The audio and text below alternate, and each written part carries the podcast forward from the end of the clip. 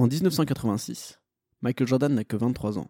Pourtant, il va déjà écrire son nom dans l'histoire de la NBA avec une performance légendaire face à l'une des meilleures équipes de l'histoire. Une performance qui fera dire à Larry Bird, triple MVP et MVP en titre, que ce soir-là, c'était Dieu, déguisé en Michael Jordan.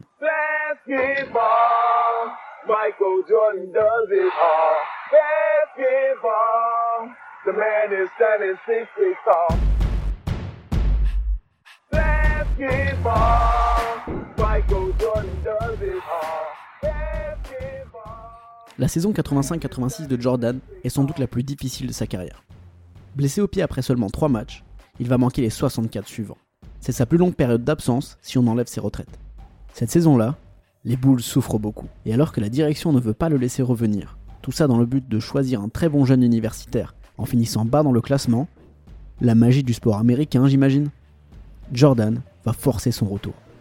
Il sera d'ailleurs très critique envers la mentalité de sa direction. Vous pensez que tout ça est lié à la volonté d'avoir une meilleure position à la loterie? J'espère que ce n'est pas le cas. Ça montre une mentalité de perdant, non seulement pour l'équipe, mais également pour la direction. Nous devons toujours essayer de gagner. Son retour ne payera pas directement. En alignant la pire moyenne de toute sa carrière, Michael Jordan va enchaîner 5 défaites pour son retour, ce qui va aussi le faire douter. Y a-t-il un moment pendant les 25 matchs que vous avez joué Où vous vous êtes demandé Mais qu'est-ce que je fais euh, toujours à voyager. Quand je suis revenu, nous avons perdu 5 matchs de suite et j'ai pensé C'était la bonne chose à faire. On perd. Je devrais revenir et les aider à gagner, mais on perd. Je devrais peut-être retourner à l'infirmerie. Les Chicago Bulls vont quand même accrocher les playoffs. Malgré un bilan de 30 victoires pour 52 défaites, ce qui aujourd'hui permettrait de rêver du first pick à la draft, ils affronteront les Celtics de Boston, menés par Larry Bird, sans aucun doute le meilleur joueur de la ligue à l'époque.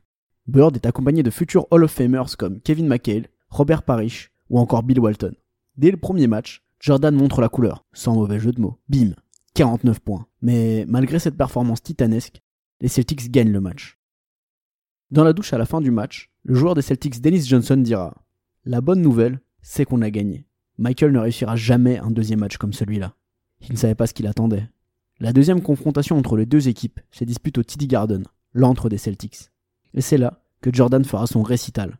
Ni Bird, ni Johnson, ni Danny Ainge. Personne ne sera capable ne serait-ce que de ralentir le numéro 23.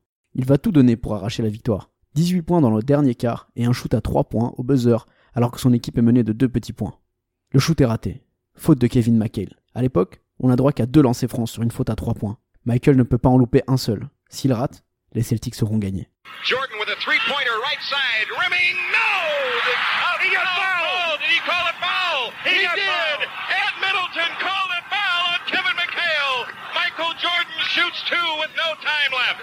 Listen to this noise. He's all alone out there now. Gotta have them both to keep it alive. Jordan's free throw, rimming good.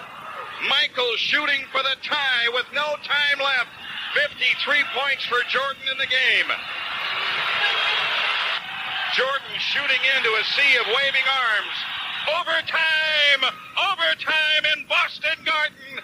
Michael Jordan, 54 points in the game. We'll be back and have the five-minute overtime after we stop for these messages on the Bulls Network. Ce soir-là, Jordan est dans la zone. Il envoie le match en prolongation.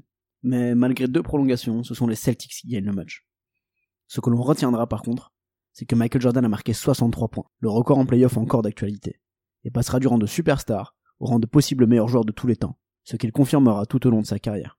Je vous laisse donc avec ces mots de Larry Bird sur cette performance légendaire.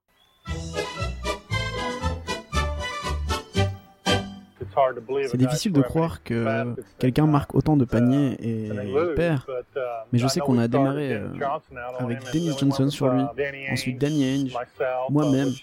C'est devenu vraiment facile pour lui quand c'était moi. Bill Walton, euh, on a essayé d'avoir de l'aide à chaque fois, mais son tir était tellement bon qu'il n'avait pas besoin de pénétrer.